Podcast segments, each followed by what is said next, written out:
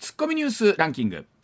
時事問題から芸能スポーツまで突っ込まずにはいられない注目ニュースを独自ランキングでご紹介します、はい。まずはスポーツです。はい先週金曜日に開幕したプロ野球ですが、うん。阪神は昨日もヤクルトに4対0で敗れ開幕から3連敗となりました、はい、阪神の打線が決め手を欠き3発の5安打と沈黙、うん、これでえ開幕戦の5回から23イニング連続無得点となりました。本当に突っ込まずにはいられないですね。本当に、はい。ねはい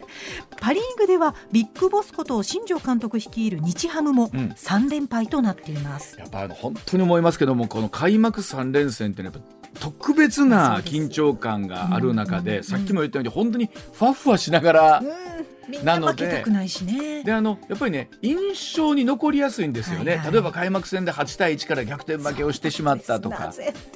ね、ね。えええでもまあどっかで割り割り切らないとダメなんだけど、うん。えこの反省を踏まえて次の広島とのカードどうって。はい。多分それは矢野監督が一番お分かりになっていることだと思いますが おそらくファンの人からするとはい。突っ込まずにはいられないっていうことだと思います。はい。はい、そして大相撲春場所は千秋楽の昨日関脇の若隆景がうん。12勝3敗で並んだ平幕の高安との優勝決定戦に勝ち、うん。初めての優勝を果たしました、はい。新関脇の優勝は昭和11年の双葉山以来86年ぶりです。3年ぶりにお客様を入れての大阪場所ということで、はい。この大阪の街中も瓶漬け油の香りがですね、少し漂いながらというところで今場所は高安関がね、うん。えー前半からね、すごい勢いだったんですが、はい。えーまあ若隆景、うん。えー今までいろんなパートナーのアナウンサーが呼んでましたが、皆さんが若隆景に困ってたってちょっとゆっくりめに読まな読めないんです。若隆景。でもこの後きっと若隆景は、え。えーよね、大関、そしてなんなら横綱という話もあるかもしれませんので、はいみんなで練習しよう若隆景。影はい、ニュースの方行きましょうか。はい、それではニュースランキングです。まずは第5位。関西万博の応援ソングも手掛けていたヒップホップグループの E.T. キングの熊部正治メンバーが大麻取締法違反の疑いで書類送検されたことを受け E.T. キングのオフィシャルサイトで当面の間グループでの活動を控えることを発表しました。これ金曜日にあの MBS テレビが、うんうんうん。あーねえー警察の捜査の瞬間というところも捉えていて、はい驚いた方も多かったと思いますが、ええ。えー松井市長もちろん楽曲に罪はないということなんですけれども、うんの重大性を考えるともう仕方ないかなというところですよね。残念だと思ってるファンの方も多いと思います。うん続いて第4位任期満了に伴う西宮市長選が昨日投開票され無所属の現職石井敏郎さんが日本維新の会の元県議増山誠さんら新人2人を破り再選を果たしました。維新は本拠地大阪以外で初の公認首長を目指しましたが及びませんでした、うんやっぱり関西での、うん。お日本維新の会のせ、ねえー勢いというのはあるなというふうに感じてた方も多いんですが、はい。なかなかやっぱり市長選というところでも取れてないというのは不思議な感じもするんですけれども、そうですね。まあ、そういった形の民意ということでまた票差も思っていた以上に離れましたんでね、うん。まあ、この後ありますけども参院含めてどうなるかということだと思いますね。はい続いて第3位。その日本維新の会は昨日党大会を開催し代表の松井一郎大阪市長は夏の参院選に関して自民公明の圧倒的多数を打ち破ると決意表明しました。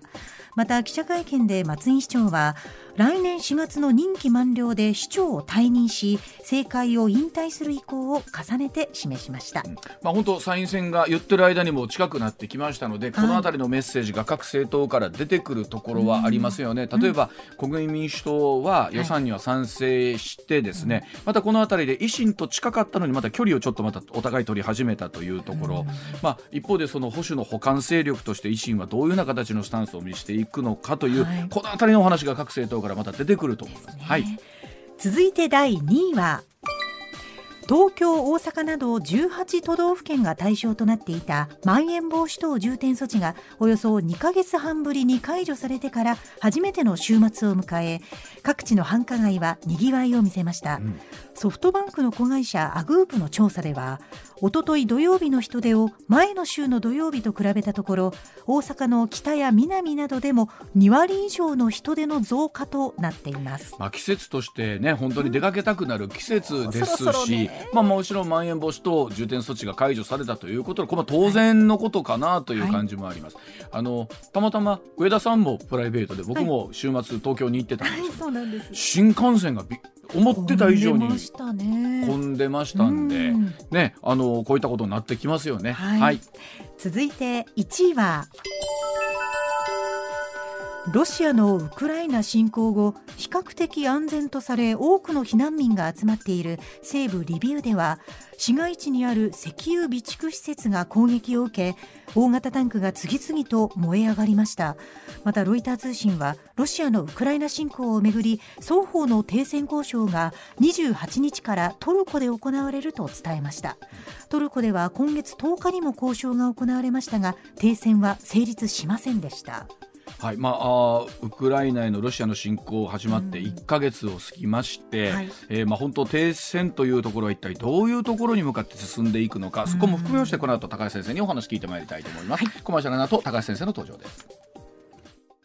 さあ時刻6時25分になりました。ここからは高橋洋一さんでございます。高橋さんおはようございます。おはようございます。よろしくお願いします。はい、よろしくお願いいたします。ではまずはこちらからですウクライナ情勢や北朝鮮の ICBM 発射からアジアの同盟をどう見るべきなんでしょうか。ロシアのウクライナ侵攻から1ヶ月が経ちました。先週は国会でゼレンスキー大統領の演説もありました。またアジアでは北朝鮮が24日 ICBM 大陸間弾道ミサイルを発射しました。これに対して25日の国連の安全保障理事会の緊急会合ではアメリカが北朝鮮は安保理決議に違反したとして新たな制裁強化の必要性を訴えましたが今度は中国が反対しまして米中の対立が鮮明化しています。えーこのウクライナ情勢北朝鮮の ICBM 発射アジアの同盟にどのような変化をもたらすのかというところなんですがさあまずは高橋さんウクライナ侵攻から1ヶ月という中でこのええ。1週間の動きどんなふうにご覧になってますか、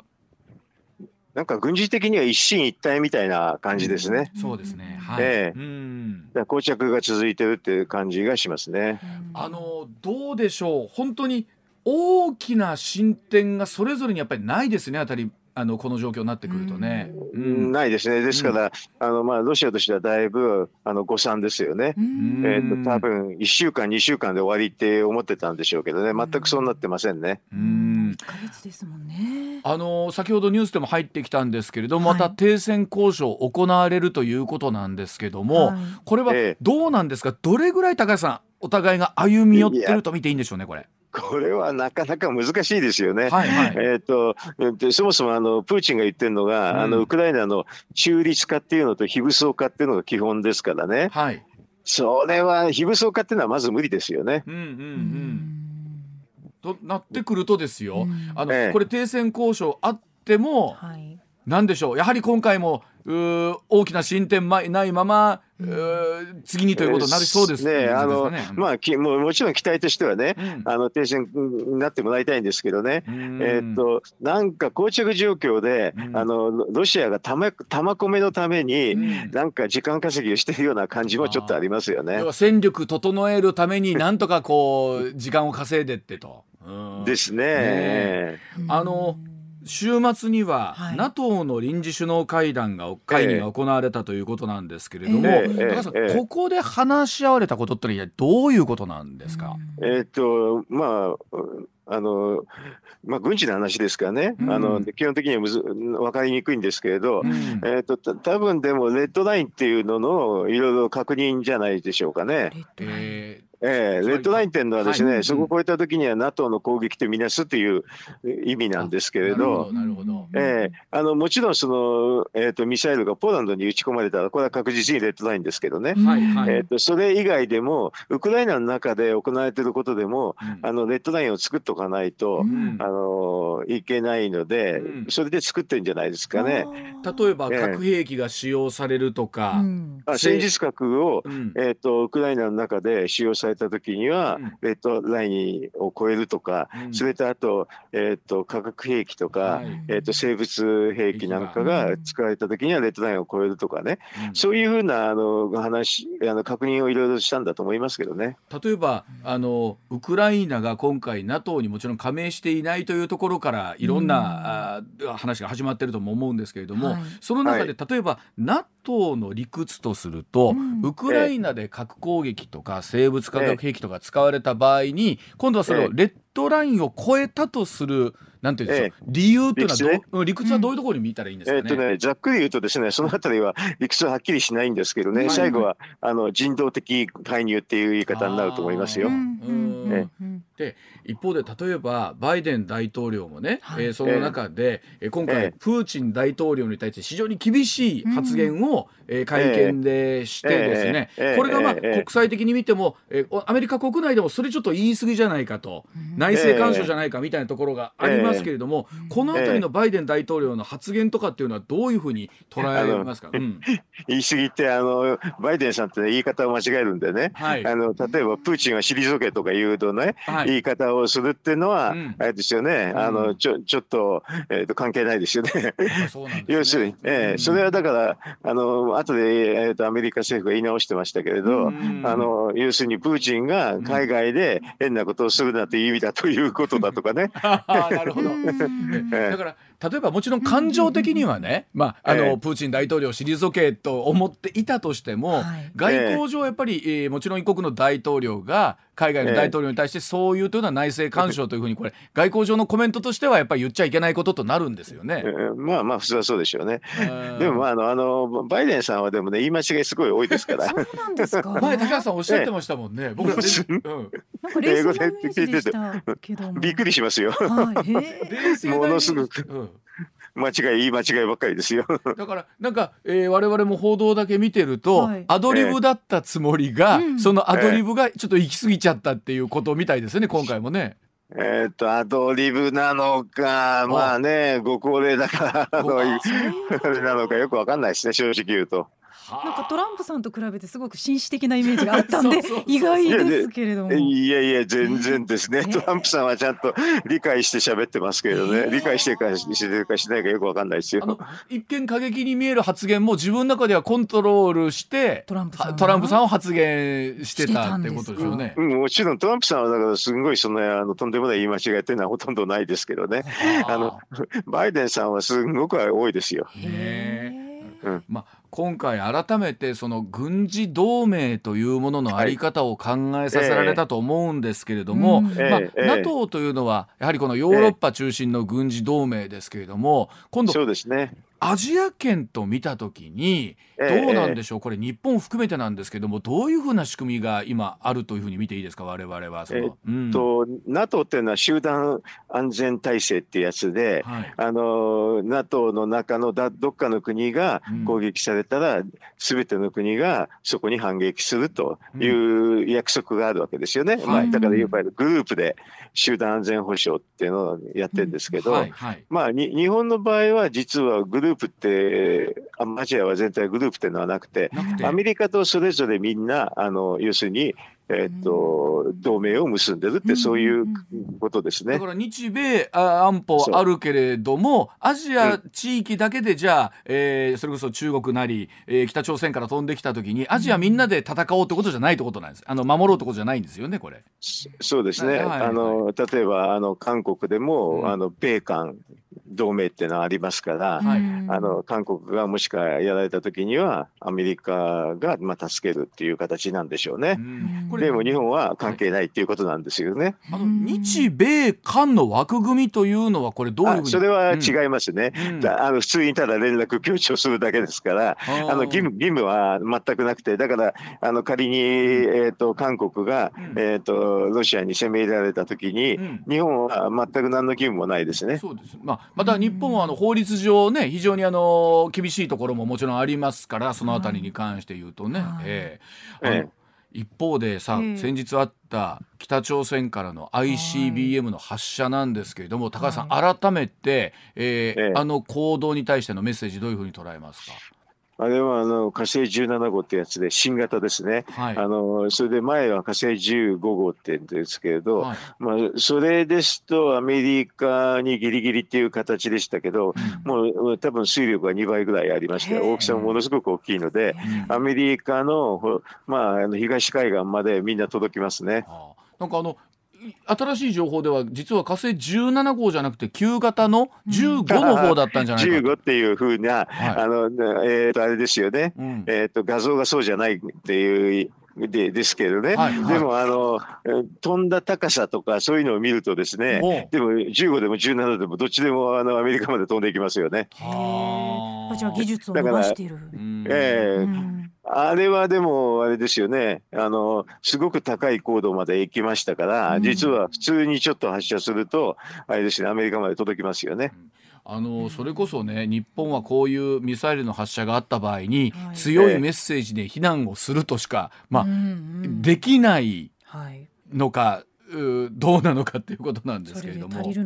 りないのかというもうあれですよね、アメリカまで届きますからね、あの仮にあれですね、北朝鮮と日本の間で、なんか軍事あの衝突があった場合には、アメリカは助けてくれない可能性はありますよね。要するに自分がやられるからっていう意味ですよね。アメリカは今まで核兵器を持っている国は、いや手手手を出さないっていうのが、あのまあ、今までの例なんですけどね、だから北朝鮮はそれを時間稼いで核兵器を持っちゃったっていう感じでしますね。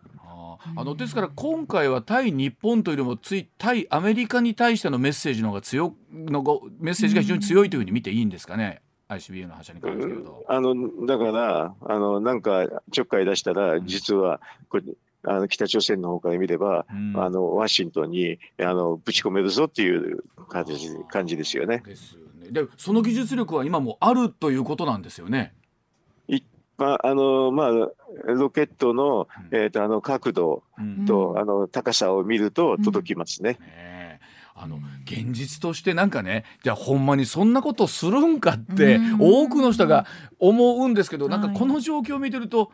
なんかないとは言い切れない感じありますよね。あの現にあれですよね、なぜウクライナに NATO が介入しないかっていうと、うん、あれですよね、核兵器の報復があるからですよね。うん。それはあの、うん、日本的なあれですよね、えーと、お人よしとかね、うん、あの性善説にみんな立たないんですけどね、これは。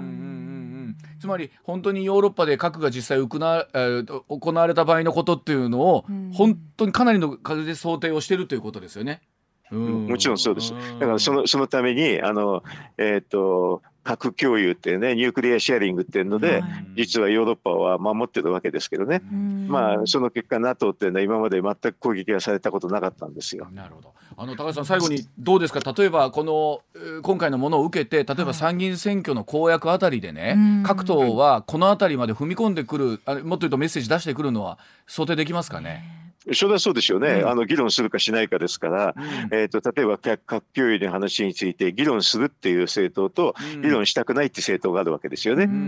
でそれが、ね、もし公約に出して党首討論になったら非常に面白いですよね。うんまあ、現実の討論が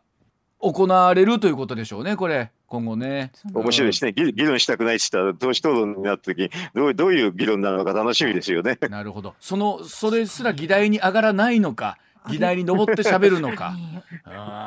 議題に乗せるなっていう党があるわけでしょ。まあそうですよね。議題に乗せるなっていうスタンスも。その人はどういう議論をするのかですよね。そうですね。面白いですね。なぜ議題に乗らないのかということにもなるわけでしょうね。なるほど。ですね。はい。わかりました。では、えー、高橋さんそのまま電話つないでいただいて、続いてこちらでございます。はい。はい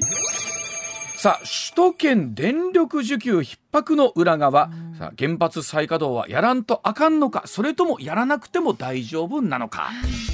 さあ3月22日東京電力と東北電力の管内に初めて出された電力需給逼迫警報について、経済産業省は25日対応が適切だったかの検証作業を始めています。さあ、えー、家庭や企業での節電で大規模低減は避けられたものの警報を出すのが前夜夜になったことなど情報発信後手に回った感もありました。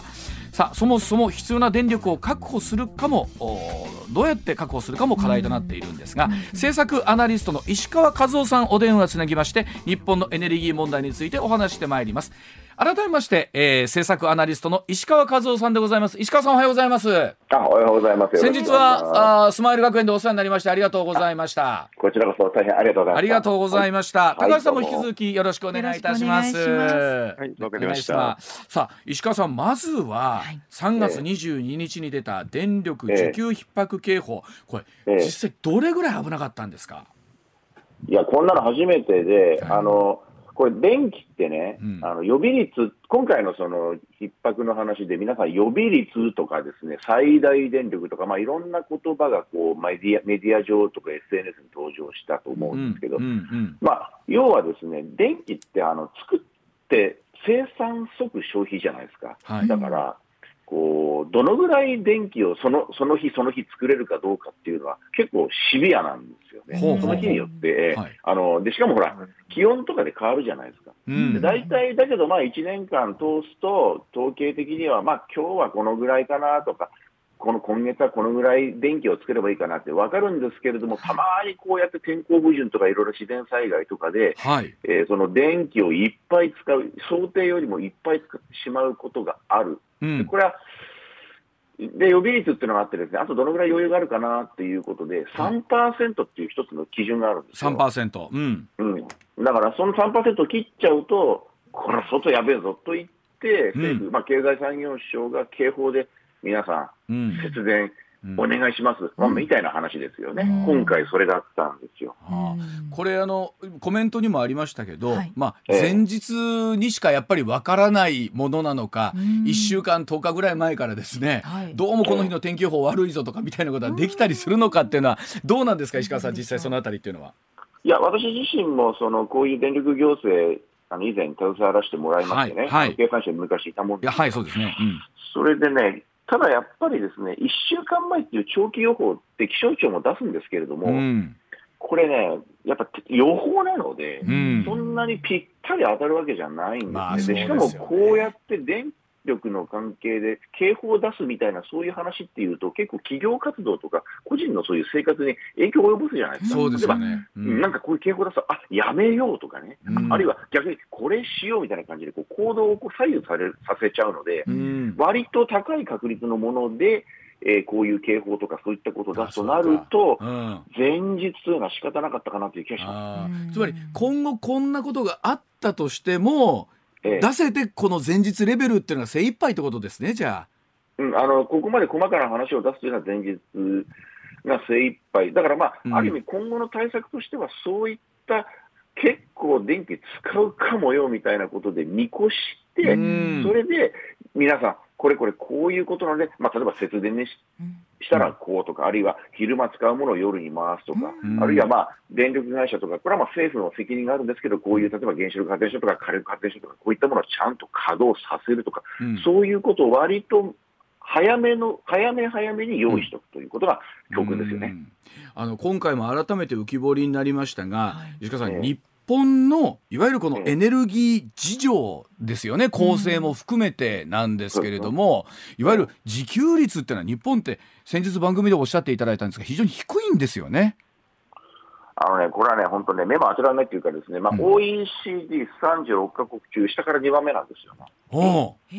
もう数パーセント、まあ、ひあこれはあの月によって変わるんですけど、まあ2%とか3%とか、とにかくそのぐらいしかないというふうに思っていただいて結構です。自分のところで電力を生み出せるのはわずかそれだけってことですか、あの今はね、そうなっちゃってるんです。これね、うん、あのちょっといいですか、時間大丈夫ですか？もちろんです、もちろんです。あのね、これあの、一応、こういう自給率を気にするようになったのって、これ今から50年ぐらい前にね、うん、第一次オイル、オイルショックってのがはい。はい、1973年ね、うんうん、えー、私はまあその時はまあ幼稚園ぐらいだったのかな、それで、えー、そういうふうになった時にみんなでこう石油をね、その中東依存していると、うん、中東ってなんかもう戦争ばっかりやっちゃって危ねえぞ、これ、うん、みたいな話で、そこからそういう中東のそういう石油の産出国にばっかり依存するんじゃなくて、自分たちでエネルギーを、資源をこう賄うということで、うん、自給率というものがもう世界的にものすごくこう皆さん気にするようにななるほど、はい。はい、なって、それでずっとやってきて、ただ日本って資源ないじゃないですか。なので、まあ、水力とかは国産資源なんですけれども、もう一つ、その原子力っていうものを、とあと天然ガスですよね、うんうん、それに石油からだんだんだんだん原子力、天然ガスにしようみたいな話になったんですけど、天然ガスは天然ガスで優秀なわけですよ。はい、で原子力っていうのは、ですねこれはあのウランというの核燃料が資源なんですけれども、はい、これについてはね、世界各国ね、純国産エネルギー扱いなんですよね。というのはね、うん、一旦その少ない量を入れても、ものすごい長期間、膨大なエネルギーを発するということで、えー、非常に輸入量が少ないと。なんだけど、その後にたくさんエネルギー作り続けてくれますよね、うん、みたいな感じです。はいはい、まあ、純国産エネルギーということで、その自給率はですね、あの震災前までは結構良かったんですよ、2011年の。日本も頑張っちゃって。はい、ところが、止まっちゃったでしょ、止まりましたね、はい。うん、311で、うん。なので、そういうようなことで今、あ日本はまだ震災以降、西日本の方は少し原子力再稼働してますけれども、東日本は全く再稼働してませんので、うん、そういうことで、まあ、再びえー、天然ガスとかこの石油とか、そういった海外の、うん、燃料に依存する体質が、まあ、定着しちゃってるんですよね、うん、震災以降。あの、実際例えばほら太陽光とか、自然の風とかね、風力エネルギーとかありますいわゆる再生可能エネルギーと言われるものですけども、この辺りというのは実際どれぐらいの割合なんですか？日本の中で今。あのね、再生エネルギー、水力っていうのはね、もともと日本って石炭とともに非常に古くから国産で、国内で作ってたんですけれども、やっぱり震災以降、特にその再生エネルギーやりましょうっていうことで、うん、えー、太陽光とか風力とか、そういういわゆる自然エネルギーをですね、うんうん、高値で買い取るっていう制度ができたんですよ、うん。ね。うん、2012年からね、うんうん、それで風力はね、残念ながらあんまり普及してません、なかなかね、風がいいとこが、日本ってそんなないんです、まだね、ないんで、っていうか発見されてないんですよ。で太陽光は実は頑張ったんですよ、頑張ってね、震災の頃はもうほとんどね、もう世界でもずっと順位は低かったんですけど、うん、日本ってすごいですよね、うん、その後頑張っちゃって、今や世界第3位。太陽光パネル増えましたもんね。あのすごいっすよ、はい、ニュースでもね、例えば風力とかっていうのは、いずれこう原発何十基分とか何百基分とかの、うん、えー、エネルギーを生み出すようにみたいなお話出てますけど、現実そこまでいってないですか、やっぱり？期待して期待してるんですか？いってないというか、いかないし、そそういうメディアの伝え方で、例えば風力とか太陽光が原発何基分とか火力何基分っていう言い方するんですけど、うんうん、あれ間違いなんです。えどどどういうこと？どうしてかというと、原子力とか火力とかっていうのは安定してるんですよ、そのうん、安定電源で出力ね、つまり電気を何本送りますかっていうのを、人間の手でさあの操作できるんですよ、発電所でね。だから夏暑そうだったら出力上げようとか、で暖房需要とか冷房需要が減ったら、まあ、ちょっと出力下げましょうかみたいな感じで、人為的にできるじゃないですか、うん、ところが太陽光とか風力っていうのは、その太陽光はお天道様ですよね、うんうんうんうん、だから例えば日没では太陽光発電しません、しませんよね、うん、うちの屋根にもついてるんですよ、太陽光。うんこれやっぱりね、私、毎日こう仕事から見てるんですけど、うん、当たり前ですけど、日没から出力ゼロですから。まあそうですよね。雨の日とかもダメですもんね。風力もね、風力もね、そんなにひっきりなしに風がピューピューピューピュー吹いてる国じゃないんで、んこれもやっぱり天候次第ということで、人間の手によって出力を変動させることができないんですよね。うん、ただ、せっかくできたら使いたいですよね、そうですよね、うん、だから、まあ、そういう不安定なエネルギーということを分かった上で使わなきゃいけないんですけれども、いずれにしても、そういう意味で言うと、安定なものと不安定なものってのは、比較しても意味がないんですよ、ね、あそうか。ということは、うん、原発何基分に相当っていうのも、なかなかその数字がイコールかというと、そうじゃないってことなんですね。そうそう、あれね、出力何キロワットとか言うじゃないですか。うんうんうん、あれは出力というのは、まあ、発電する能力の？ことを言うんですね。でなるほど。常にそれが出るというものではないということなんですね。自然自然エネルギーの場合は。そう原子力とか火力というのは、ウランとか石炭とか石油、天然ガスが今そこにあるわけですよ、たくさんあって、それを電気に変える。だけど、太太陽光発電とか風力発電っていうのは、資源が太陽とか風ですから、うん、今そこにあるかどうかっていうのは、本当に天候頼み、はい、その違いがありますよね。あのわかりました。じゃあ、お知らせの後なんですけれども、はい、じゃあ、その原発再稼働ということに対して、まあ、あもちろんわれわれがメリットとして受ける部分、そして大きな問題点もあると思いますので、そのあたり整理して、えー、石川さん、そして高橋さんにお話し続けていきたいと思います。一旦お知らせです。6時48分です。上泉雄一のエーナー MBS ラジオがお送りしています。さて今日はですねエーナー月曜日エネルギー問題について政策アナリストの石川和夫さんとそしておなじみ高橋洋一先生とともにお送りしてますが、えー、高橋さん。はい、はい、えっと、まず改めて今までの石川さんのお話等々含めてなんですが日本のエネルギー問題改めて抱えているポイント高橋さんはどんなところについて気になってそうですね、はい、あのこの間のあの東京はちょっとギリギリだったですね、本当に。はい。うん、えーとでまあ、数字を言うと、ですね大体5000万キロぐらいの需要があったんですけどね、はい、あの東電の中で4000万キロぐらいしか実は作れないんですよね。うんうん、そうすると、要するにその差をどうするかってんで、5000を4500ぐらいに節電して、はい、でもそれでも500ぐらい足んないわけですよね。でそれをあれですよね、揚水発電って夜中電気を使いながら、水を高いところに上げて、それを昼間、それをあの放水しながら発電するってんで400ぐらいやって、はい、あとそれでもちょっと足んなくて、150はですね、実は関電とか宮電からですね、電力融通してもらったんですよね。はいもうそういう状況だったから、それでもあのなぜそうなっちゃったかというと、柏崎っていうのが東電の中にあるんですけどね、あの原発、これがあの800万キロワットぐらいは作れるんですけど、全く動いてませんのでね、はい、結果的には関電とか給電といって、であの原子力を動かしているところから、まあ、結構多く融通してもらって、しのいだっていう感じですよね。だからこれで分かると思うんですけどね、あの原子力がないと非常に大変で、あるところは他のところにちょっと融通できる、でも、関西、関電とか宮殿だって夏になったら自分とも足んなくなっちゃうんじゃないですか？というふうに思いますけどね。そうすると融通ができないからそうするともうあれですよね。東京はもうあの柏崎を早く動かさない限りはもうずっと綱渡りですね。ね。石川さん今のお話を聞いて思うんですけれども、まあ、改めての再稼働における、まあね。えー、ハードル気をつけないといけないところみたいなところってこうどういうところになってきますかね？うん、あの正式な今のその震災以降のね、うん、震災以降の手続きで考えると、原子力規制委員会といって、震災以降にできた厳しい検査機関があるんですね、審査機関があるんですね、うんうん。うん、ここをまずクリアして、その後に、あのこれはあの法律ではないんですけれども、慣例的に地元の都道府県知事、うん、ないしは県議会の了解を得るというプロセスがあるあこれですから、なるほど、はい。うん、この2つを経ないといかんと。うんいう非常にこれがまた時間かかって、いろんな人のコンセンサス売るのにややこしいんですよね。なので、これを簡素化するというか、うん、やっぱりあの私は前から言ってるんですよ、私はね、10年ぐらい前から言ってるんですけど、うん、あのその原子力規制委員会の審査ってあるじゃないですか。はいはい、あれってね、あの原子力発電で電気作るのは原子炉なんですけれども、はいはい、ちょっと震災以降、過剰に厳しいというか、心配性というか、そのいろんな施設、いろんなことを、あれもやれ、これもやれ、こんなこともやれと言ってですね、いろんな原子炉以外の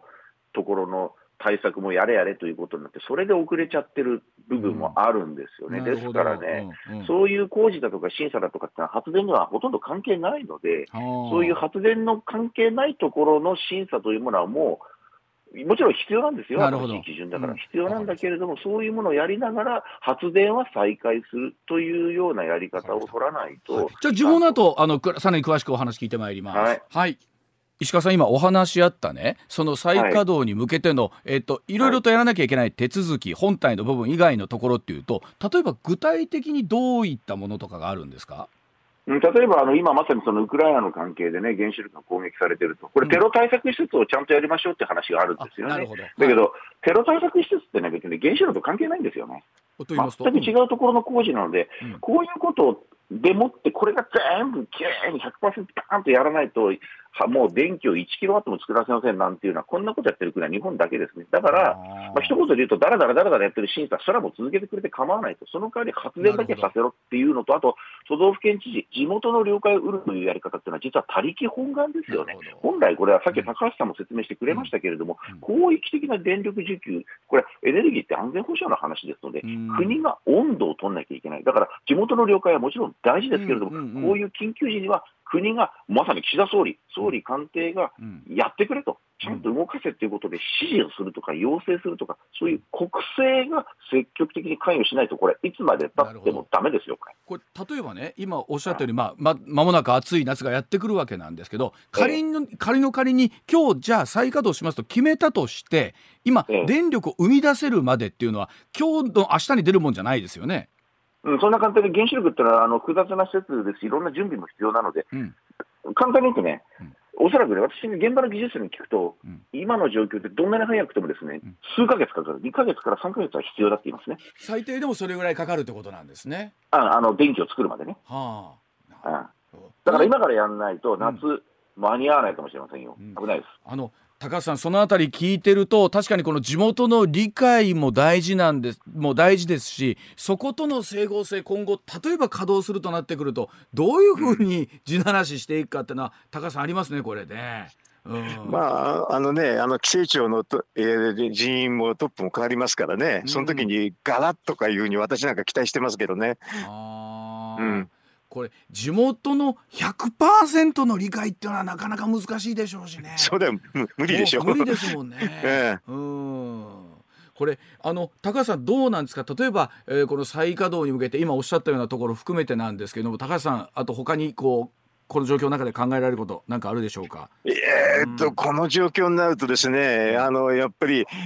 最後は電力融通とかそういうので、まあ最後しのぐのかなしか思えないですね。ですからいろんなところに迷惑かけちゃいますね、東京が。うんまあだからあの東京の方今回こういう思いされましたけど、我々関西も高橋さんのお話聞いてると。同じですよ。同じだってことなんですよね。えー、あの国中みんなどこに行ってもですね、うん、まあ融通し合ってうまくできなくなっちゃったらどうすんのって話になりますけどね。あの石川さん例えば現実的に今高橋さんお話ありましたけれどもこの夏、同じようなことって石川さんまたありそうなんですかねこれ。いや、だって日本の夏暑いじゃないですか。うん、だからね、これはもう私はそう危惧してて、一つね、これあるのはですね、実は関西電力ってのは一つ例がありましてね、はい、原子力規制委員会のができる前に、震災の後全部止まっちゃったんですけど、原子力規制委員会のその厳しい基準ができる前に、当時の野田総理大臣が政治主導で関西電力の大井原発を再稼働させたんですよ。うん、で、おかげさまで関西電力管内は、そのおかげで電気料金2回下げてるんですよ、ね。でかつそういうふうに関西電力とか、あと九州電力もそうなん、四国電力もそうなんですけど、再稼働しているエリアというのはですね、この需給状況は結構緩和されていまして、東日本のような逼迫状況っていうのはないんですよね。これやっぱりそんだけね、うん、あの実績あるんですよね。あの石川さん、これ例えばウクライナ情勢とかがやはりこの、うん、いわゆる電気代ですよね。うん、はい、エネルギー料金がどういうふうな形で改めてですけども影響することになるんでしょうか。うん、はい、あのね、これ結局もう今、もう前からそうなんですけど、天然ガス請求、まあ、石炭まで上がっちゃってて、うん、そうするとですね、日本っていうのはほとんど全部輸入エネルギーですから、それの高いガス代、石炭代が全部電気料金に上乗せしちゃいます。しちゃいますし、だからガソリンも上がってるでしょ、ね、そういう意味で上がってくるので、こういうものを下げるのが電気の世界だと原子力っていうのは、その部分を輸入しなくていいわけですので、だから料金を下げることができるんですよね。はい、そういうことなんです。高橋さん、ウクライナ情勢はでもこれ世界のエネルギー事情も高橋さんこれ変えてるんですよね。うん、それは確実ですね。ねあの今回の例えば改めてですけれども情勢において世界のエネルギー事情のどの部分を高橋さん一番注目されていらっしゃいますか？あエネルギーは全部連動するんでね、うん、あのそれであのエネルギーのすごすごい輸出国のロシアの攻撃をやめますんでね、うん、それは確実に上がりますよね。ええ、一方で世界中で例えばそのロシアのエネルギー事情をこう制限している中で一方でこの中国はまた独自の動きを見せたりっていうのもありますよね。独自の動きを見せるんですけれど、うん、あのまあ、デカップリングって言ってね、あの要するに、まあ、中国を結構排除するっていうかね、別だっていう扱いに多分なりますから、でも西側諸国だけで見たらエネルギー需給はあんまり良くないですね、これから多分そんなに好転する可能性は少ないと思いますよ。これ高橋さんそれで言うと本当に複雑な方程式をどう落とし込むかって、うん、複雑でもないですけどね、うん、あの日本は持っているものをあのやるんで原発動かしないってもただただ単にもったいないっていうかあのそういう状況になると思いますけどね。うんなるほど。高橋さん改めてその原発再稼働というものに向けて、えっと、ええ、一番こう整備しなきゃいけないところっていうのはどういうところだと思ってらっしゃるまああの関西はやってますからね、あのはっきり言って東京ですよ。東京のところがなさっきの言った柏崎って世界で一番大きいところなんですけど、うん、発電所原発発電所なんですけどね、うん、そこを全く動かしてないってのはちょっと理解不能ですよね。うん、あの石川さん柏崎地元の方々の意見というのはどうなんですか？あの地元の意見はですね、うん、あの私が行くとですね、やっぱ賛否いろいろあります、それはどこでもね、原子力もそうだし、そんなこと言ったらどこだってね、工場立地なんてのは発電所もそうだけど、化学工場もみんな賛成とか反対とかありましてね、でもただね、これね、一つだけ言いたいのはね、報道、特にメディアはね、反対の声を大きく報道するんですよね、それで不安を煽るというところなので、ここはきちんとですね、えー、あのまあ、アンケートを取るということもあるんでしょうけど、ただやっぱりこれね、あのどうしてもね、ネガティブに報道されちゃうんですよ、311の事故以降、ね、まあまあ、もちろんそう、うんうんうん、だからこれはやっぱり国の責任でもってきちんとね、何かあったら国が全面的に賠償しますというルールを作って、それで国の主導でもってやる、だから関西電力方式、大井原子力発電所方式っていうのをやら、うん、やってほしいですよね、それやらないと本当ね、これね、日本はね、ひょっとするとブラックアウト起きるかもしれませんあまあ、本当に冬の寒いのも大変ですけど、夏暑いのもね、あのいろんなところにこまた影響しますから、わ、はい、かりました。はい、はい、そうです。あの、えー、うん。はい、なるほど、はい。えー、今日は高橋さんとそして政策アナリストの石川和夫さんとお話し続けました。お二方どうもありがとうございました、はい、どうもありがとうございました